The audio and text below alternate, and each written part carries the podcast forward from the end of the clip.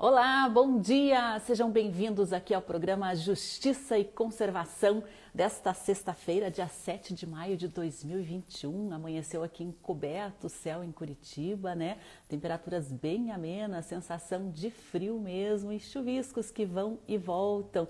Aguardar o pessoal chegar aí à nossa transmissão, lembrando que estamos ao vivo aqui nas redes sociais do Observatório de Justiça e Conservação. Você nos encontra aí como arroba Justiça Eco, né? No Instagram, no Facebook, no YouTube. Estamos também em formato de podcast no Deezer, no Spotify. Você pode acessar aí o programa Justiça e Conservação de várias formas inclusive via rádio. Estamos transmitindo ao vivo aqui via Rádio Cultura de Curitiba. Sintonize aí para toda a região AM 930.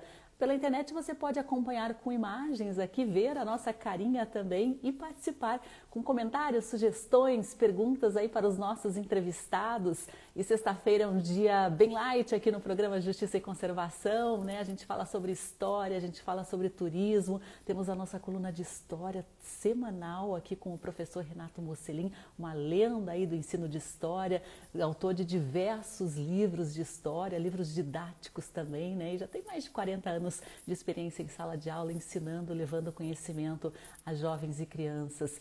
E hoje a gente vai falar aqui hoje no programa, né, com o professor Renato Mocelin, né? O tema de hoje é do integralismo ao bolsonarismo, uma breve história da extrema direita no Brasil. E sexta-feira também, né, dia da coluna Segue a Trilha, nossa coluna de turismo. E hoje nós vamos receber lá direto de Joinville, Jader Rossi, ele que é sócio proprietário da agência de turismo Alfacete Adventure. Nós vamos falar sobre turismo de aventura, né, na região do litoral, na escarpa devoniana, o kenionismo também, que é uma tendência gigantesca aí, que envolve uma conexão fantástica com a natureza. O Jader Rossi vai estar com a gente aqui daqui a pouquinho Vou dar as boas-vindas para o pessoal que está nos acompanhando, né? O Joaquim está com a gente, Larissa Martins também, Isabela Munhoz, a Leila já está online aqui. Professor Mocelinho está a postos, que maravilha. Fernando Bal, seja bem-vindo, Fernando. O pessoal da Alfacete já está acompanhando também. Eco Guaricana, Cecília e Flora, a Beth Moura, Sobânia Aves. Pessoal, sejam muito bem-vindos. Fiquem super à vontade para participar com a gente, tá bom? Eu já vou conectar aqui o professor Renato Mocelin para a gente começar a nossa conversa. E lembrando, né, que tem jornal novo aí do Observatório de Justiça e Conservação no ar, né? A gente tem postado aí os links das matérias nas nossas redes sociais. Tem lá a edição completinha e gratuita no nosso site justiçaeco.com.br. É só barra notícias ou buscar ali jornal OJC. Você pode ter acesso a todo o nosso conteúdo. Produzimos muitas reportagens, muito material educativo, conteúdo sob medida também. Acesse lá que tem com certeza alguma informação que vai acrescentar aí ao seu conhecimento. Professor Renato Mocelin, vou te adicionar aqui nossa conversa. Aguardar uns segundinhos aí, só a nossa conexão.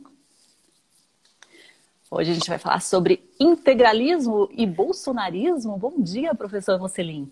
Bom dia a todos. Vamos tentar fazer uma ponte entre o integralismo, que surgiu na década de 1930, na verdade, 1932, e a extrema-direita, que tem suas ramificações até os dias de hoje e participa, inclusive, do governo atual.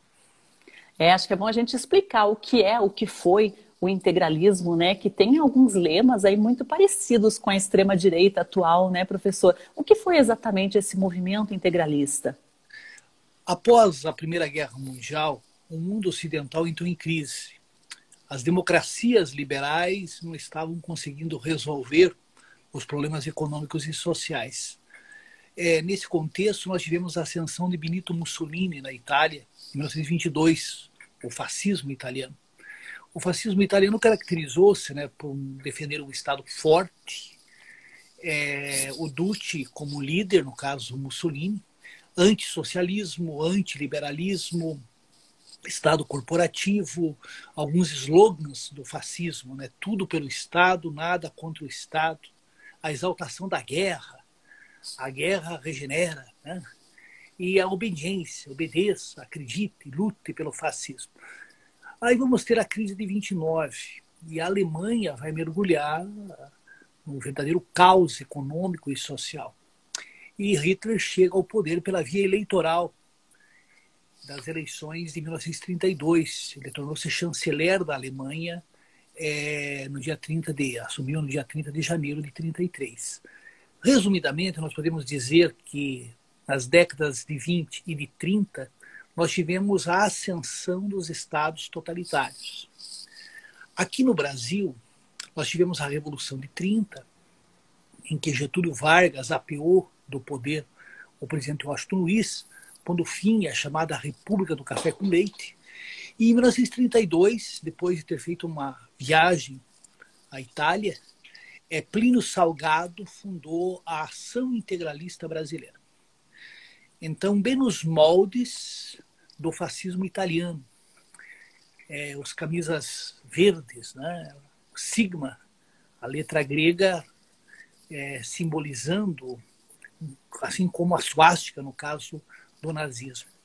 A saudação com o braço estendido para cima, assim, e a saudação Anauê, uma palavra é, indígena, né? Então, a ação integralista brasileira ela começa a se expandir Rio de Janeiro, São Paulo, e teve aqui no Sul uma adesão bastante expressiva. Mas é preciso a gente pontuar que os integralistas eles não seguiam ipsis literis os regimes totalitários europeus. Por exemplo, não havia racismo. Muitos negros foram admitidos na AIB. Né? É claro que alguns eram antissemitas, no caso do Gustavo Barroso, extremamente conservadores, e o lema dos integralistas era Deus, Pátria e Família. Eles formaram núcleos em diversos estados brasileiros, apoiaram o golpe de 37, em que Getúlio instaurou o Estado Novo, só que Getúlio dissolveu todas as organizações políticas. E os integralistas ficaram assim estarrecidos e no dia 11 de maio de 38 eles tentaram tomar o poder, atacando o palácio lá da Guanabara. E acabaram sendo derrotados. O Plínio Salgado acabou se exilando em Portugal. É, veio a redemocratização e nós tivemos a criação de partidos políticos livres, né, sem a, as amarras do Estado Novo e o Plínio Salgado fundou o Partido de Representação Popular. Eles tentaram ali se afastar do fascismo italiano, é, das prováveis simpatias pelo nazismo alemão. A propósito, Sandro, nós tivemos aqui no Brasil o movimento nazista, que não era a mesma coisa que o integralista. Inclusive, nós tivemos a fundação do Partido Nazista do Paraná, o professor Rafael Ataídes, lá da, da UEM, tem um livro interessante sobre o partido nazista aqui, aqui no Paraná. Os nazistas eram expressivos em Santa Catarina e também no Rio Grande do Sul. Aqui em Curitiba, nós temos a atuação do Werner Hoffmann, que fundou o Centro Paranaense do Partido Nazista. Mais tarde, com a entrada do Brasil na Segunda Guerra, o governo do Getúlio vai, vai perseguir esse pessoal. Mas é preciso também ser justo, sermos justos, porque poucos imigrantes alemães aderiram ao Partido Nazista. O Partido Nazista no Brasil, o movimento nazista, não chegou a ter mais que 3 mil militantes. Aqui no Paraná, o partido tinha 200 e poucos filiados. Quer dizer, era uma organização inexpressiva. Mas o Partido de Representação Popular disputou várias eleições elegeu deputados, elegeu vereadores, prefeitos. E uma peculiaridade, na eleição presidencial de 1955, o Plínio Salgado foi candidato à presidência da República. Era ele, o Juscelino Kubitschek, o Ademar de Barros e também é, o Juarez Távora. Aqui em Curitiba, pasmem, senhores, o Plínio Salgado ganhou. Ele venceu a eleição com uma expressiva votação. Ele ganhou em Curitiba, ele ganhou em Ponta Grossa, em Rio Negro, em Colombo, na minha bela Colombo, ganhou o Plínio Salgado, fazendo votações expressivas. No Paraná, quem ganhou a eleição foi o Ademar de Barros, porque, é, porque a votação do Ademar no norte do Paraná foi enorme devido à, à influência paulista, né? O Juscelino ficou em segundo lugar e o quase o, Plínio Salgado quase chegou lá, 103 mil votos e o Juscelino 108 mil. É, observe, Ponta Grossa, Curitiba, eleição presidencial de 55. Ponta Grossa, Curitiba, eleição presidencial de 2018. A, a, votação do Bolsonaro foi expressiva em Ponta Grossa e foi expressiva aqui em Curitiba. É, veio o golpe de 64, os integralistas apoiaram o golpe, mas a, a estrela do, do Salgado já era, por assim dizer, cadente. Né? Ele mesmo assim aderiu à Arena, Aliança Renovadora Nacional, e foi eleito duas vezes deputado federal, vindo a falecer em 1975. Agora, perguntaram, e o que isso tem a ver com a atualidade? É claro que a, a extrema-direita ela nunca deixou de existir. Nós sempre tivemos pessoas que têm um pensamento. Porque é preciso também fazer uma distinção. Existe a direita tradicional, liberal, no que tange a questão econômica, conservadora, no que tange aos costumes, mas defensora da, do pluralismo, da democracia, da liberdade de expressão. É a direita clássica, né? Mas nós temos também a extrema-direita, que defende ideias consideradas contrárias à democracia. E o que chama a atenção é o anticomunismo. É, eles procuravam intimidar as pessoas dizendo o que era o comunismo. Um livrinho, O que é o integralismo, do Venceslau Júnior, publicado na década de 30, dizia o seguinte: o comunismo é uma porção de homens que também querem tomar conta do governo do Brasil para judiar de seus, de seus pais e desrespeitar a sua mãe e as suas irmãs. Se o comunismo vencer, você não será mais de seu pai, pertencerá ao governo. Não morará mais em sua casa, não viverá mais, não viverá com seus irmãos, não poderá tomar a bênção do seu pai e de sua mãe o comunismo acabará com sua família. Tudo bem que na década de 30 havia um impacto da Revolução Russa e parecia que, de fato, o movimento comunista internacional sairia vitorioso em diversos países. Daí veio a Guerra Fria. Esse discurso vai ser mantido. Né? E se vocês observarem, a Guerra Fria terminou em 1991, com o fim da União Soviética nas eleições de 1989, quando parecia que o candidato Luiz Inácio Lula da Silva poderia vencer o Collor, esse discurso foi repetido. Como está sendo repetido hoje? Você vê nas manifestações é, pessoas é, gritando contra o STF, mas também dizendo que é preciso impedir que o comunismo chega ao poder no Brasil. O Dória, que defendeu a vacina lá, que está fazendo um trabalho na contramão daquilo que o presidente atual defende, foi chamado de comunista. Imagina, o Dória é comunista. Quer dizer, qualquer pessoa que tenha uma discordância em relação ao governo Bolsonaro é comunista. Vocês aí do, do Justiça e Conservação, né, porque defendem as questões ambientais, são terríveis comunistas. O nosso programa é um programa a serviço do comunismo internacional.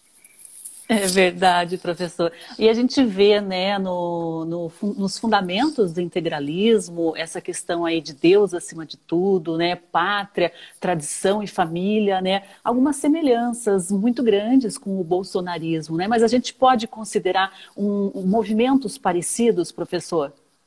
É parecidos, né, Sandra, porque o integralismo tinha uma fundamentação bastante clara e uma liderança expressiva na pessoa do Plínio Salgado, que era uma pessoa preparada.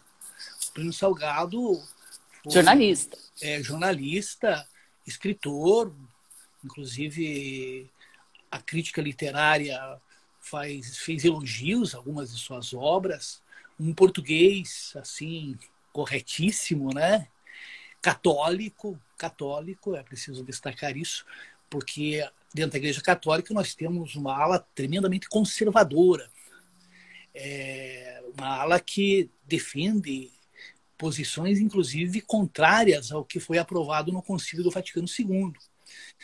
O Bolsonaro não. O Bolsonaro é uma figura inexpressiva no que diz respeito a, a em termos intelectuais, né?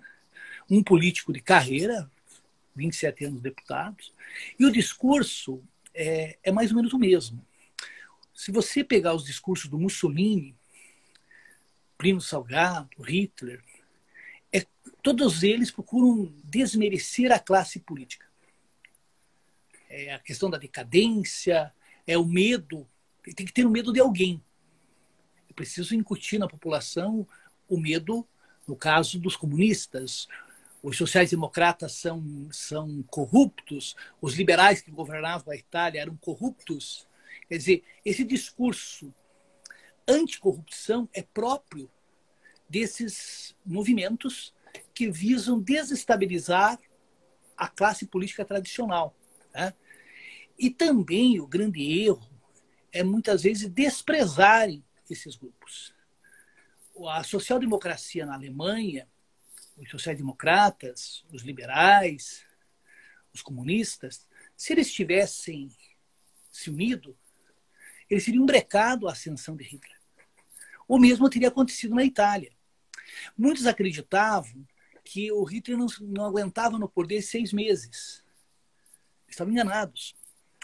E também houve um certo desprezo aqui no Brasil a possibilidade do Bolsonaro ganhar a eleição.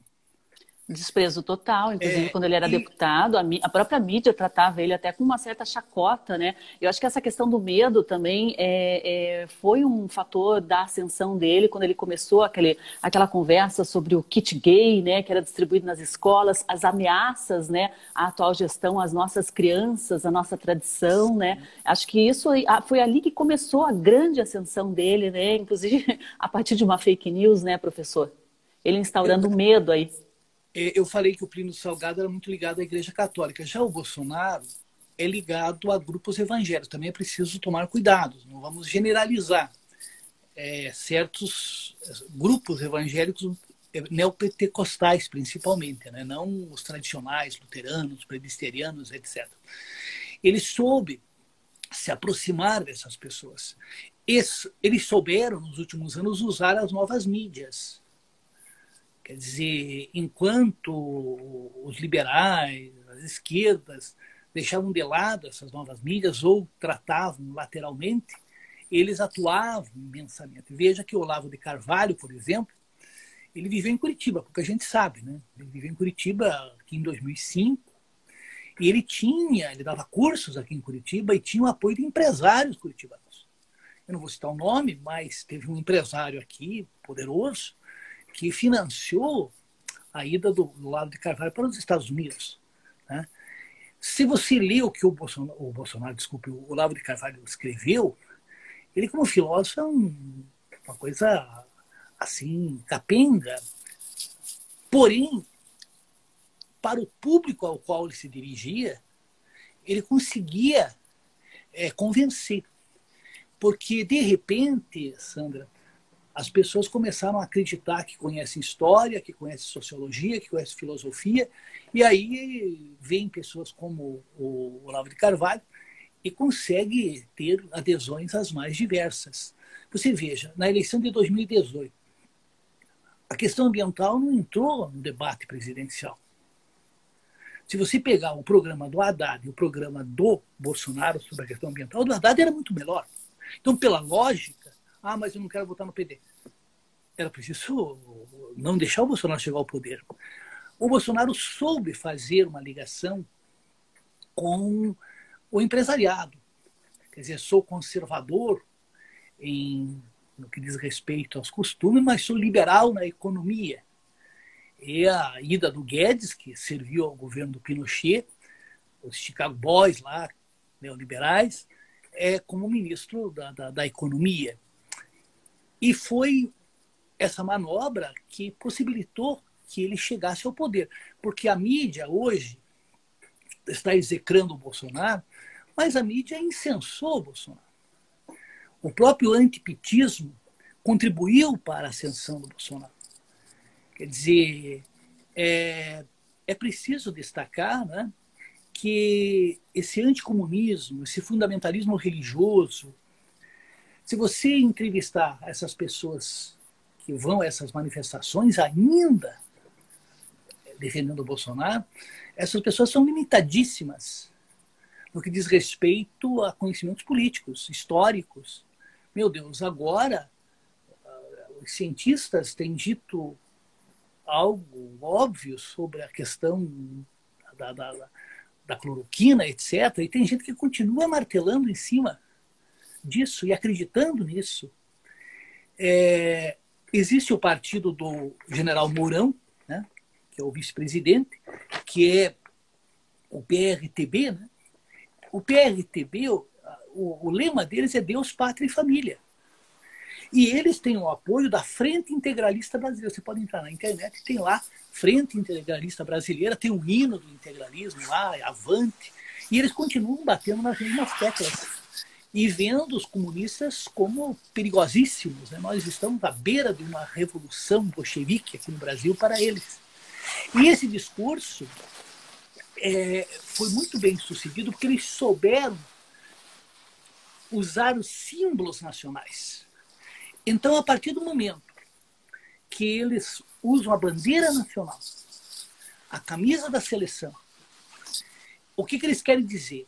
Que quem usa, por exemplo, a bandeira do PT, ou do PSDB, ou do PSOL, que cada partido tem a sua bandeira. Né?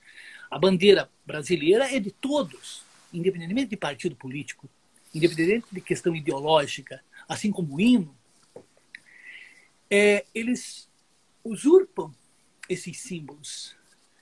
E bandeirinha na janela do apartamento, bandeirinha ah, no, no carro, na moto.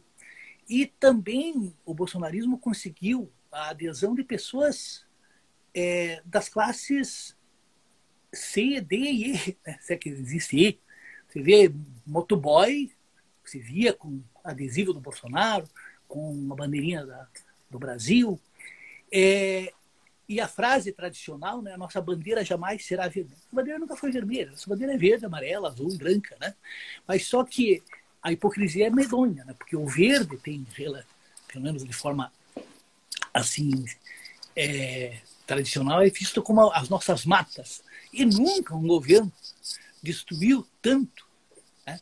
A questão ambiental foi tão negligenciada e nós vivemos um verdadeiro caos nessa área com implosão de órgãos é, reguladores, né? a fiscalização, as multas desapareceram e nós somos estamos nos tornando párias internacionais. Hoje, por exemplo, o Parlamento Europeu tem uma, uma sessão em que eles vão fazer críticas severas à, à questão ambiental aqui no Brasil. Então, a bandeira foi usurpada. Né? Se você vê alguém com a bandeira nacional, você logo associa ao bolsonarismo, que é um equívoco, que eu, até eu diria que as pessoas que são anti-bolsonaristas têm que usar a bandeira. A bandeira é nossa. A bandeira é minha, é sua, é de todos os brasileiros, é de todos os partidos políticos, né? seja amarelo e azul, como a cor do, do PSDB, ou vermelha e branca do PT. Quer dizer, é, eles conseguiram isso. E é preciso contra-atacar. Né? a extrema-direita brasileira ela, ela é antidemocrática. Agora, se vocês observarem, o Bolsonaro está dizendo se não houver voto, ele não quer o voto é, por urna eletrônica. Ele sabe que o STF não vai reintroduzir o voto nos moldes tradicionais. Já é uma tentativa, como fez o Trump nos Estados Unidos, de colocar dúvidas sobre uma possível derrota nas eleições. Aí alguém poderá dizer, então tem que ter um impeachment do Bolsonaro. Tudo bem, tem que ter um impeachment, vai assumir o Mourão. Se vocês analisarem o Mourão, ele é tão tosco quanto o Bolsonaro. E esse discurso da extrema-direita encontra uma forte ressonância junto a uma parcela significativa do público evangélico, né? Então, uma fake news, o kit gay lá do, do, do atribuída ao Haddad foi tomado como uma verdade. Se você perguntar para certas pessoas, elas acreditam nisso. A sexualização nas escolas é uma besteira. É, jamais um livro didático aprovado pelo MEC é, vai nessa direção. Pelo contrário, pessoas é, usam do ensino para dar informações que são fundamentais para os jovens. Né? Então, é preciso é, analisar historicamente e ver que há uma sequência. Né? O mesmo povo que apoiou o golpe de 64, as mesmas, os mesmos grupos que foram coniventes com a ditadura. O Primo Salgado foi deputado federal no governo Médici e foi conivente com a tortura, com assassinato, etc. E esse pessoal ele se reciclou. E com as novas mídias, eles têm conseguido galvanizar é, uma parcela expressiva da população. É preciso conhecer a extrema-direita né, e, e as suas nuances para tentar, digamos assim, defender, é claro, a democracia, o pluripartidarismo, e essa conversa, né? Ah, o comunismo. Eu já fui taxado de comunista diversas vezes. Né? Aí eu pergunto, eu sou comunista o quê? Marxista? Sou ligado a Bakunin? Qual, qual socialismo? As pessoas aqui confundem muitas vezes a social-democracia com o socialismo democrático, com, com o comunismo, na verdade, conforme Marx preconizou, ele nunca existiu. Né? Seria a transição do socialismo para o comunismo, comunismo sem Estado, sem classes sociais. É um, por enquanto é, é uma utopia. E esse desconhecimento, a defesa da família. Se você parar para pensar, dentro dos moldes tradicionais, o Haddad estava muito mais dentro do padrão tradicional de família do que o Bolsonaro, mas isso pouco importa. O que importa é a narrativa, cria-se uma narrativa, né? Se você vê uma entrevista do Haddad e vê uma entrevista do Bolsonaro, meu Deus do céu, o Haddad está anos-luz do Bolsonaro. E tínhamos outros, ah, não queria o PT. O Alckmin, tenho certeza que como presidente, como médico, a gestão dele no que diz respeito à pandemia teria sido bem melhor. É, com, o que é triste, né? Que alguém chega à presidência da República sem participar de um debate. E a quantidade, o nosso Congresso é uma desgraça, né? Que, com exceções honrosas, claro. Você tem o coronel fulano, o soldado Beltrano, o sargento não sei das quantas. Ah, tudo, essas pessoas iriam. A questão da segurança, né? A questão da segurança. É preciso ter segurança. O que, que nós temos? Temos massacres. O Brasil é um dos países mais violentos do mundo. Né? Em 2019, 47 mil e poucas pessoas foram, foram mortas de forma violenta. Quer dizer, nós temos um grande número de cidades que estão entre as mais violentas do mundo e essa crença que é preciso combater com repressão, a pena de morte. E esses que glorificam a vida, né, eles são contra o aborto, mas defendem a pena de morte. Esse pobre tem que nascer para mais adiante, aí se não der certo, a gente mata. Né?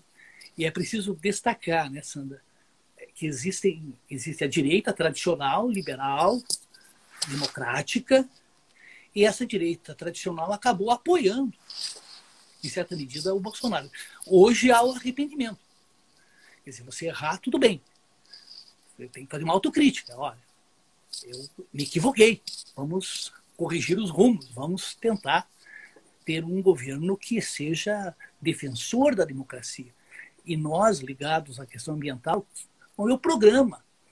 O que, que o sujeito que almeja chegar a presidente da República, ele vai fazer no que diz respeito à questão ambiental. Porque eu diria, Sandra e ouvintes, que nós temos dois grandes problemas. A questão da desigualdade social. O Brasil é um dos países mais desiguais do mundo. Né? E a questão ambiental, além de outros, claro. E as duas estão extremamente relacionadas, né? A desigualdade, a pobreza com a questão Exato. ambiental, né? Professor, isso é, é, realmente são reflexões básicas que a gente deve fazer na hora de escolher, né? Um representante. É, tem alguns recados aqui. O pessoal gostou muito da sua aula de hoje, professor. Olha só, o Salão Simples assim comenta: melhor professor da vida. Tive o prazer de ser sua aluna em 2004. O pessoal aí comentou, né? Que acabou entrando por acaso aqui na nossa live, ficou pela qualidade do tema. O doutor Vicente de Ataíde, muito obrigada pela presença, está dando bravíssimo aqui para o professor, doutor Vicente Ataíde, né, juiz, né, ativista na causa animal, professor, preciso apresentá-los se ainda não se conhecem, é excelente. Imagina. Então vamos conversar sobre a causa animal, que é uma causa que, veja, o grau civilizatório ele está sendo medido, Sandra. O Fourier dizia lá no século XIX que o, o desenvolvimento de uma sociedade deve ser medido pela posição da mulher na sociedade.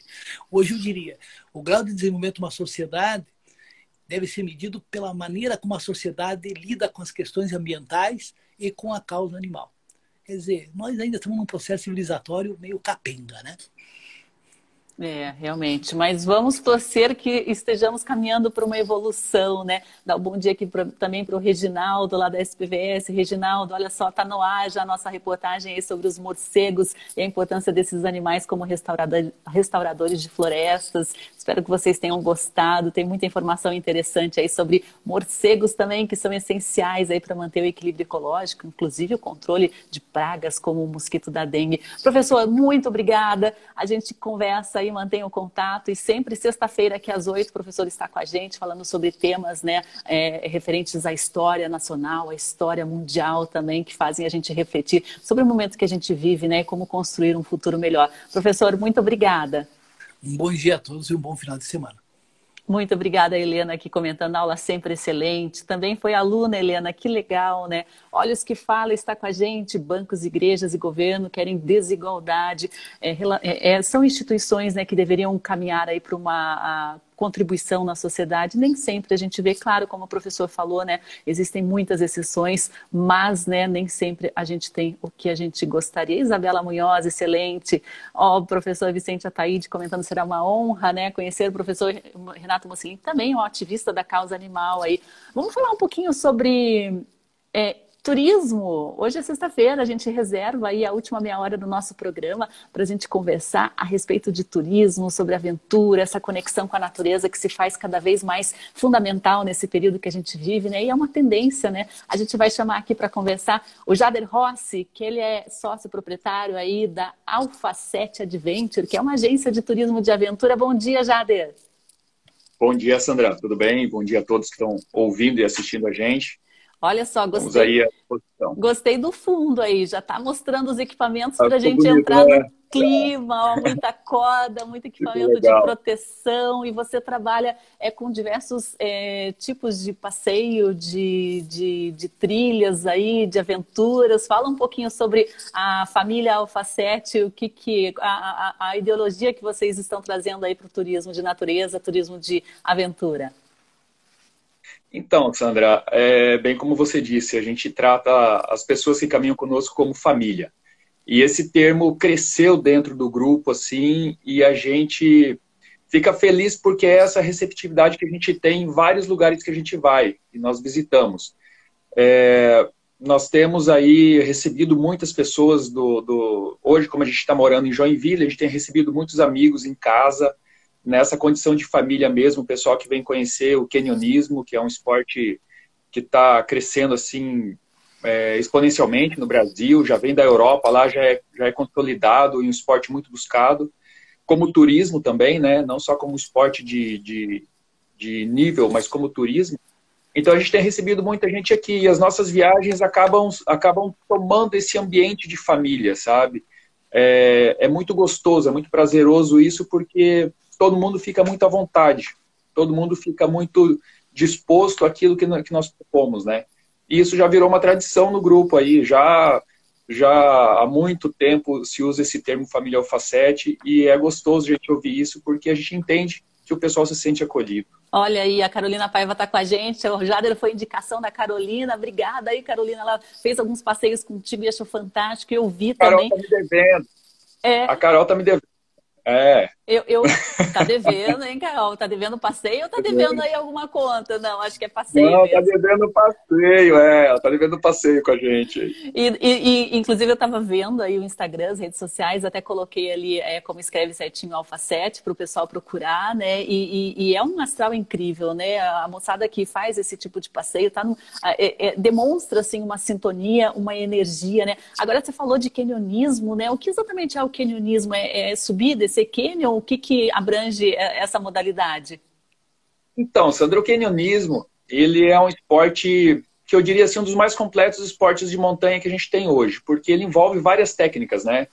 Ele envolve as técnicas de trekking, de acampamento, e basicamente ele é a descida pelo leito de um rio, que pode ser um rio seco ou não, né? Hoje nós trabalhamos com, com, com rios com água, é, vencendo os obstáculos desse rio. Então a gente usa técnicas de, de salto, de mergulho, de natação, bastante técnica vertical, que o rapel acaba sendo o atrativo maior, né?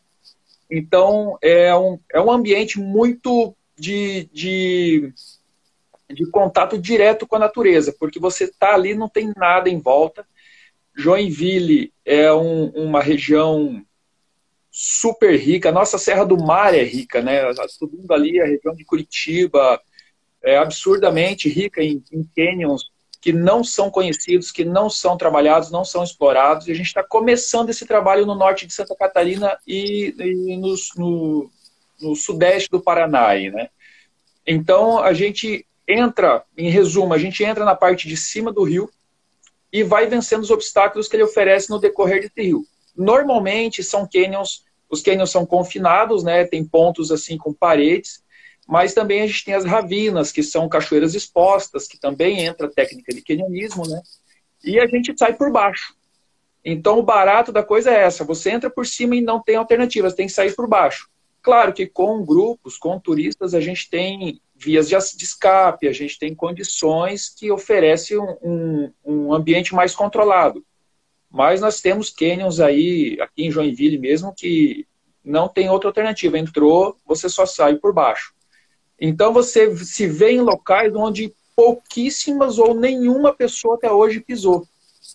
E é muito legal isso, a experiência da galera, a experiência do pessoal, a reação deles, eles ficam assim, eles ficam realmente abismados com o que vem. E um detalhe muito legal que, que a gente busca é que hoje o turismo, ele virou, isso é nítido, né? Ele virou um turismo de moda, virou um turismo de Instagram, um turismo de redes sociais, de foto e tal. E no canyonismo isso não acontece, porque a gente primeiro que não permite que se leve celulares, leve máquinas fotográficas, a gente faz as imagens. Então a galera entra numa vibe de introspecção na natureza, eles observam a natureza, observam a cachoeira, observam animais. A gente tem encontrado muitos animais, isso é um ponto assim fantástico, sabe? E, e, a galera acaba curtindo realmente aquele momento do canyon, aquele momento da cachoeira. Então, se torna um negócio muito mais pessoal do que aquele que está separado fazendo fotos, entende? É bem gostoso, assim, é um esporte apaixonante e, e quem entra dificilmente não volta a praticar. É um caminho sem volta, né? Literalmente, como você falou, sem entrou volta, ali no é Rio. Isso me lembrou até uma vez que eu fui fazer uma reportagem lá no Canyon de, no, em Canadão, em Jaguariaíva, né? Descendo de bote, rafting, aquelas coisas.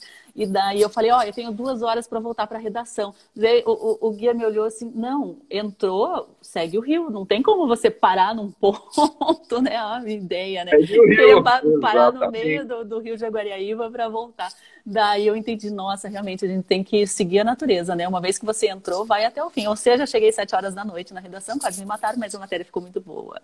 Agora você falou. É, não, mas vale a pena. É, que é um caminho sem volta, né? E, e, é justamente isso, né? A partir do momento que a pessoa consegue essa conexão, né? Atinge essa, essa ligação, eu acho que entra num outro espírito, né? É, é uma, é uma outra visão aí de, de turismo, né, Jade? Você tem sentido o pessoal no, no início aí, como eu, meio buscando, meio indo não digo por obrigação, mas por alguma, alguma motivação específica e no fim acaba né, sendo abraçado pela natureza? Sandra, o que a gente tem percebido é, bastante, e isso aconteceu comigo porque o turismo entrou na minha vida por conta de depressão. Eu tive um problema seríssimo com depressão e o meu remédio é, foi, foi a atividade outdoor. A gente tem recebido muitas pessoas que têm esse perfil entende? Que tem, tem tido dificuldades pessoais e acabam buscando na natureza, e é o caminho, é o, é o caminho, é, eu acho, mais inteligente, né? Porque a gente veio dela e a gente está buscando retornar para ela. Então, a gente tem recebido muitas pessoas assim, a gente tem recebido muitas pessoas que, jovens, que estão partindo daquela, daquela fase da balada, da festa e buscando locais mais tranquilos, um ambiente diferente, um, um, uma experiência diferente. E o legal é que a gente tem recebido pessoas assim com um pouco mais de idade, sabe? Pessoas. É, eu não gosto do termo velho, porque eu acho que o velho é um, é um estado de espírito, né? A gente tem recebido pessoas com mais idade que têm buscado muito, e assim, aposentados que estão tendo aquele tempo vago e estão vivendo realmente uma experiência diferente.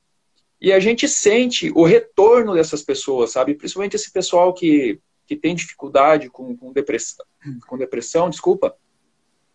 Eles, eles assimilam essa energia muito mais. Eu acho que até por conta da, da dificuldade, né, da, da, da autoestima ou da, da necessidade de, de, de uma certa maneira atenção, eles recebem isso do ambiente que eles estão.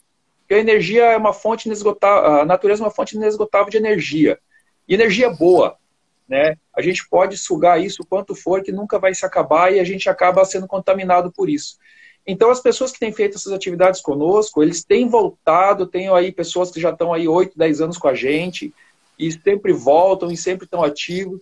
Isso é legal porque a gente entende que tem uma, uma não só uma fidelização vamos dizer, comercial. Eu não gosto do termo comercial, mas uma fidelização de amizade, sabe?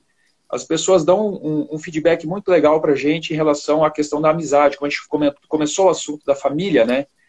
E, e, a, e o Alpha 7 tem por, por intuito apresentar locais novos, locais pouco explorados, locais desconhecidos. É uma dificuldade para nós porque não está nas redes sociais, não está no Instagram. Então, a gente precisa da confiança da galera, a gente precisa que eles acreditem naquilo que a gente está propondo. E o kenyonismo é justamente isso. Se você conversar com 10 pessoas, talvez uma ou duas vão falar: Eu já ouvi falar do kenyonismo, né? mas nunca praticaram. E a gente tem, tem feito um trabalho tentando mostrar para as pessoas o que é o kenyonismo o que é uma, que é uma atividade de muita introspecção, de muito contato com a natureza. São 8, 10 horas dentro do rio.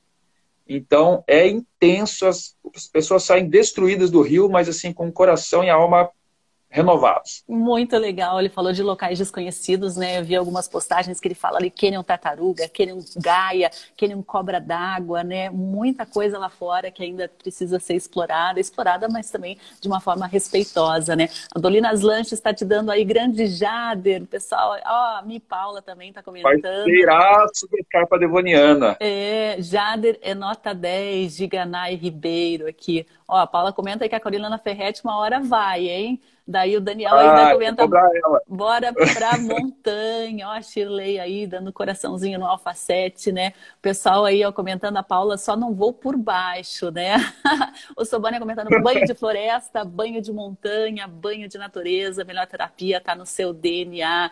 A Jéssica também comenta, Jader é fera, aprendemos muito como cuidar da natureza, né? E o Romulo ainda comenta, né? Tive o prazer de estar com o Jader no Quênia, foi uma experiência incrível, não vejo a hora de retornar, recomendo sem dúvida dúvidas. Muito bacana esse retorno também, né? As pessoas aí é, gostaram, aprovaram e querem voltar. E você está melhor aí com, após é, esse teu problema com a depressão, já dessa tua reconexão aí com a sua essência, como que você está se sentindo? Também acho que o trabalhar com o que gosta contribui muito, né? Ah, sim, Sandra. É, é, fundamental, né? Eu acho que é fundamental. Eu, eu costumo dizer que eu já tive financeiramente muito mais satisfeito do que com o turismo. Porque o turismo no Brasil ainda, esse turismo que nós praticamos ainda é um turismo de, de bico, vamos dizer, né? Pouquíssimas pessoas vivem do turismo. É, hoje eu sou muito mais feliz vivendo com menos, mas trabalhando naquilo que é a minha paixão. A minha esposa é o meu braço direito e metade do meu braço esquerdo. Ela está sempre com a gente, ela está sempre apoiando. Fica triste quando não pode ir. Então, é, é um complemento daquilo que eu buscava, né?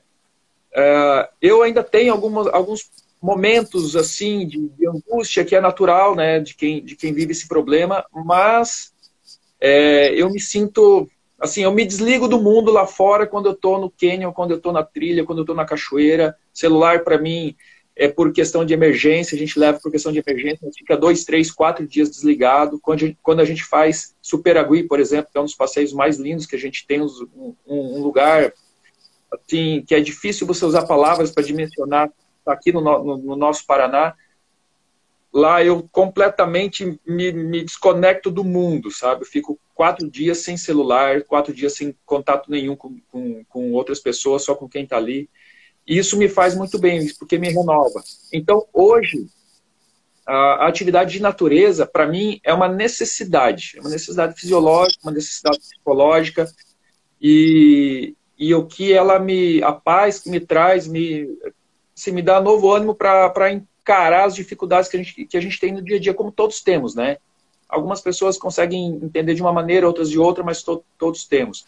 Então, hoje, para mim, a, o, o, meu lazer, a minha bebida, o meu cigarro, a minha festa, o meu jantar, as nossas saídas são todas para a cachoeira. Hoje o canyon é o meu vício, vamos dizer assim. A atividade outdoor é o meu vício. Então, é onde a gente encontra a nossa paz, o nosso conforto. Se a gente está trabalhando, a gente está na cachoeira, a gente está na trilha, a gente está na montanha, e se a gente está de folga, a gente está na cachoeira, está na, na, trilha, na montanha. Exatamente. É lá que vão encontrar a gente. A Chile até comenta, bora para o Canyon, as aventuras dão um up na perspectiva de vida, dá ânimo para continuar as batalhas do dia a dia, vai acreditar que a vida vale a pena. Agora você falou de Superagui, né? Você tem alguns roteiros base aí, Superagui, Scarpa. Sim. Você comentou aí em Joinville, diversos canyons que vocês estão ah, explorando, né? Conta um pouquinho aí. Até alguém perguntou aqui como é que faz, né, para ter acesso a esses roteiros. Conta um pouquinho do, do repertório, do cardápio que vocês oferecem e, de repente, alguma curiosidade também. Então, Sandra, curiosidades é o que a gente mais tem, né? Porque nesses 10 anos de, de caminhada aí a gente vivenciou muitos momentos incríveis. É, alguns assim são, são muito, muito legais de pontuar. É, falando em Scarpa Devoniana, por exemplo, que é uma, um, um, local que eu tenho uma paixão gigante, eu acho que é um, uma riqueza do Brasil que é imensurável o que tem ali. Se você falar em geologia, em botânica, em, em, em animais, é, em, em cachoeiras, em canyons, o que tem ali é imensurável. A gente tem umas parcerias muito legais com a Alisson do Trip Bagi, com o Alessandro Chagas, com o Guilherme Forbeck, com o Júnior e a Gil do Dolinas Lanches, enfim, com muita gente. E nós tivemos um, a honra e o prazer de, de descobrir um, pinturas rupestres, um abrigo sobre rocha com pinturas rupestres, que não haviam sido mapeadas ainda e catalogadas. E o Alessandro Chagas, do projeto Arqueotrek, faz um trabalho fantástico na região de Ponta Grossa.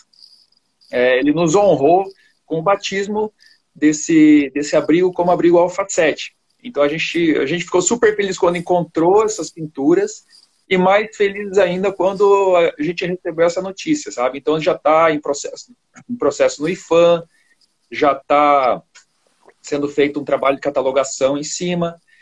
É, desculpa, Superagui. Superagui é, um, é outro lugar que a gente tem uma paixão grande. A gente tem dois roteiros no Superagui. Um é um passeio que a gente passa pela, pelo Salto Morato, ali que é administrado pelo, pela Fundação Boticário. Eles também fazem um trabalho incrível, a gente é muito parceiro deles. E aí a gente faz um passeio de barco, visitando a toda a Bahia, né? Toda a, a, a Vila de Superagui, a Ilha dos Papagaios, é um passeio de três dias e esse é, é aberto assim para qualquer pessoa com, com um mínimo de preparo físico, inclusive crianças, né? São trilhas curtas, são trechos curtos, bem acessíveis. Então é um passeio mais light, vamos dizer assim. E nós fazemos também um passeio daí um pouco mais intenso ali, que é a travessia da Praia Deserta. São 43 quilômetros de caminhada, e aí a gente vai acampando nas casas dos pescadores, nos quintais dos pescadores. Então a gente vive a experiência da comida deles, da realidade deles. É o barco chegando do mar com peixinho fresco, vai sair o nosso almoço. Eu costumo dizer que a gente gosta de comer o que eles servem para os filhos deles. Que o, o, turismo tem que ser esse turismo de, de originalidade daquilo que eles podem oferecer e devem oferecer. Eu digo que eles não podem perder a essência. Tem que ser o que são. E aí a gente faz essa caminhada, então, partindo da Vila de Ararapira, passando pelo canal do Varadouro, a gente faz toda uma apresentação da, da, da história desses, desses pontos que o paranaense deveria conhecer as suas raízes, mas não conhece. E isso, tanto o canal do Varadouro quanto a Vila de Ararapira, eles, eles fazem parte da história do Paraná, embora não estejam nos livros, mas fazem parte da história do Paraná. E é importante ser apresentado isso. É, Ararapira já foi uma das cidades mais importantes do estado, né? Ela foi um, um marco ali, um, um, um, ponto de troca de mercadoria, de escambo, né? Então, isso tudo a gente apresenta para eles na parte histórica e depois também na parte de, de preservação.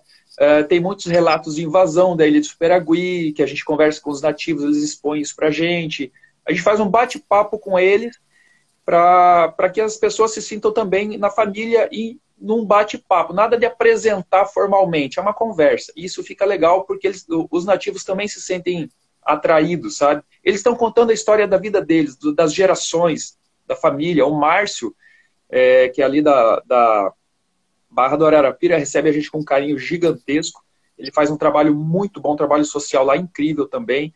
E a gente gosta de dar, dar esse, esse apoio para eles porque é valorizar a cultura caiçara, é valorizar o que o Paraná tem de raiz, de original. É, outra experiência muito bacana que nós tivemos foi o ano passado, a gente fez com técnicas de canionismo uma conquista bem grande aqui no norte de Santa Catarina, eu acho que a maior cachoeira aqui da região, que é o Salto Cubatão. Foram 17 horas empreitada, pendurado na parede aí. É, foi talvez a experiência mais intensa da nossa vida. A parceria foi fundamental ali, o Alex, o Cleverson, o Juan, é, eles foram monstros no, no, na corda e a gente teve uma experiência bem intensa porque a gente teve uma dificuldade muito grande num ponto onde nós subestimamos, né? O Canyon jamais pode ser subestimado. A gente tinha uma travessia de menos de dois metros para atravessar a garganta do rio e a gente não conseguiu fazer isso. Então a gente estava terminando o Canyon às quatro da tarde e conseguimos sair dali às 10 e 40 da noite. Então foi uma experiência bem intensa, assim, que a gente cresceu muito com o respeito àquilo que a, que a cachoeira exige, o respeito à natureza, é, na sua força, na sua potência, e, e também como, como a gente perceber o quão pequenos nós somos diante disso tudo, dessa grandeza, né? Nós temos também uma parceria muito grande com o pessoal de Guarapuava, é, a Pratur está tá fazendo um trabalho fantástico de, de, organização do turismo regional, com o Márcio Siqueira, Bruno Banhu, que eles fazem um trabalho monstro ali na, na Serra Geral, na Serra da Esperança, desculpe. É, ali também está um projeto, o IAT assumiu aquela região, está fazendo um projeto muito bom ali. É, limitaram muita coisa, a gente não está podendo trabalhar muito ali, porque eu acredito que seja num processo de organização, mas a gente tem muita esperança que, que volte as atividades, porque a gente operava no Salto São Francisco, que é a maior cachoeira do Paraná, né? E nós fomos, já há oito anos a gente opera ali, e a gente tem muita vontade de voltar, porque aquele é um dos nossos cartões de visita. O pessoal busca, o pessoal pede, sabe? Então a gente está assim com um coraçãozinho na mão, torcendo para que eles voltem a liberar o nosso, nosso trabalho ali, para a gente voltar a operar naquela região, que a Guarapuava também é rico, é um absurdo a quantidade de, de coisa que tem ali. Prudentópolis, temos parceiros muito bons. O Márcio, é, do, do Ninho do Corvo, faz um trabalho fantástico com turismo também. Enfim, é, essas parcerias, essas pessoas que a gente conhece no decorrer, é, do, das nossas atividades, elas valorizam muito o que a gente tem vivenciado, porque a gente é recebido também como família. Em Sapopema, nós fazemos um trabalho legal lá, a gente tem muitos parceiros, o pessoal da, da Cachoeira do Vale, o pessoal do Pico Agudo, Salto das Orquídeas, com o Luiz e o Tiago.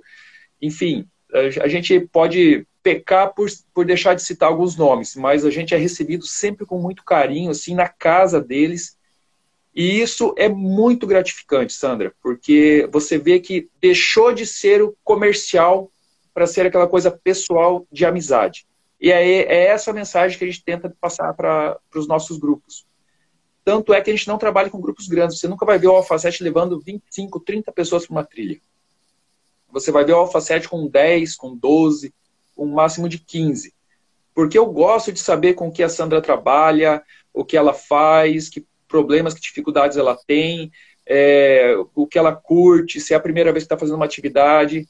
A gente gosta de conhecer as pessoas como pessoas e não como cifras. A gente busca um conhecimento pessoal. E aí que a gente acaba tendo essa, essa ligação e essa fidelização com o nosso público. É, mais do que uma agência, é realmente uma família. Ó, o Robson comenta aqui, show de conhecimento e profissionalismo. A Eco Guaricana, né, fala sobre Prudentópolis e a São Francisco, são cidade e o atrativo. O Marcelo Pomer comenta que Salto São Francisco, maior e mais intensa aventura, diz que está com saudades. A Chile comenta isso sim, a experiência completa. É essa parte aí de Superagui, com a parte gastronômica da culinária caiçara, é de matar, né? Realmente, se não gosta de, de passeio de aventura, vá pela comida, que já compensa, viu, pessoal? É, o barco volta mais baixo de lá, o pessoal volta mais pesado. É uma delícia. E o Rafael comenta, né? Cidade fantasma de Ararapira, né? A Chile, né? Além das belezas da natureza, o Jader faz questão de nos ensinar sobre história, biologia, ecologia, tudo que ele conhece sobre a região o Te Ama Aventura Vertical, né? Mestre Jader, além de um parceiro de atividades, é um grande amigo. É, a, é, a mizinha, né? Existe esporte de aventura e existe o canionismo, não tem energia que explique a sensação, né? O, o, teve até aqui ó, a Graciele comenta Superagui é impagável. Superagui é indescritível, né? A Paola, né? Só quem tem essa conexão tão intensa com a natureza entende essa necessidade. Ó, a Paula disse que está com saudades aqui da Eliane, a Eliane está por aí também, né? A Eliane é a melhor macarronada de Santa Catarina. Muito bom, muito bom, pessoal. Ó, Refúgio das Curucacas aqui da Jader. Agora o trabalho de turismo ele tem que estar, tá, só para a gente finalizar aqui rapidamente, Jader, é muito alinhado com o trabalho de conservação também, né? A gente percebe que às vezes o turismo, o pessoal deixa lixo, acaba é, impactando mais do que deveria. Esse cuidado vocês têm também, né? De preservar, conservar. Sandra, nós tivemos agora, foi até legal você tocar nesse assunto, porque eu sou extremamente chato com isso. Eu sou um lixeiro da trilha. É, eu sou um lixeiro da trilha. Se eu não junto, eu me sinto mal. Nós estivemos agora, junto com o Luiz, aí, a equipe Team Aventura Vertical, parceiraço nosso de coração. A gente esteve num canyon aqui na região de Joinville, divisa com Schroeder. Nós é, fizemos uma ação de limpeza no final de semana passado, junto com, com um grupo aí, teve várias pessoas parceiras. É, e, para nossa surpresa, nós tiramos mais de 40 quilos de lixo do, do rio, sabe? E, para nossa tristeza, a gente precisa fazer mais umas duas ou três dessas para conseguir deixar o rio mais próximo daquilo que a gente gostaria que ele fosse. Então, ainda falta muita conscientização é, com essa questão da pandemia, aconteceu um, um efeito manada nas trilhas, cachoeiras, montanhas. E o pessoal que está indo não é o pessoal que curte atividade, eles estão indo buscar uma alternativa de fuga. Infelizmente, é, o turismo no Brasil, como eu disse, é principalmente o turismo de, de regionalizado, ele é um turismo de final de semana, um turismo de bico. A pessoa tem o trabalho dela e no final de semana ela faz um bico que vai sobrar 500 mil, 2 mil reais sabe? Isso é muito ruim porque não há um comprometimento com segurança, não há um comprometimento com qualidade, não há um comprometimento com, com preservação. É bem difícil isso. E até com segurança. Mas, né? é, a gente tem feito um trabalho, tentado buscar um trabalho diferente, inclusive cursos. A gente está ministrando cursos nesse sentido, né, para trabalhar justamente com guias. É, a questão preservacionista desses ambientes deveria ser vista com outros olhos, muito mais focado, principalmente para quem trabalha com isso, para conscientizar aqueles que vão buscar. Para você ter uma ideia, é, eu sou muito criticado e eu sou muito duro nisso.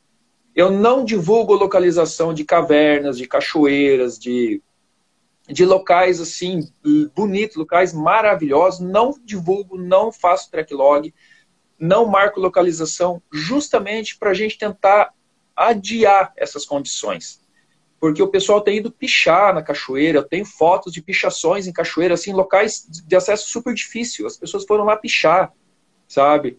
É, de lixo que a gente recolhe, de fogueira. A gente tem muitas cachoeiras aqui em Santa Catarina, locais que estão sendo fechados por conta da, da degradação, da depredação que tem acontecido. É, e daí acaba então, resultando nisso, né? Do bloqueio do acesso. Jader, deixei o é... contato aí da Alfa 7, né, para o pessoal que está perguntando. Eles são muito ativos aí no Facebook e no Instagram. Qualquer coisa, se tiverem alguma dificuldade, entre no direct aqui que a gente passa o contato. Nosso tempo encerrou aqui, vou ter que me despedir, mas ficou a conversa com gostinho de quero mais. É muito bom te conhecer, conhecer o teu trabalho. Parabéns. E a gente mantém o contato. Conte com a gente aqui.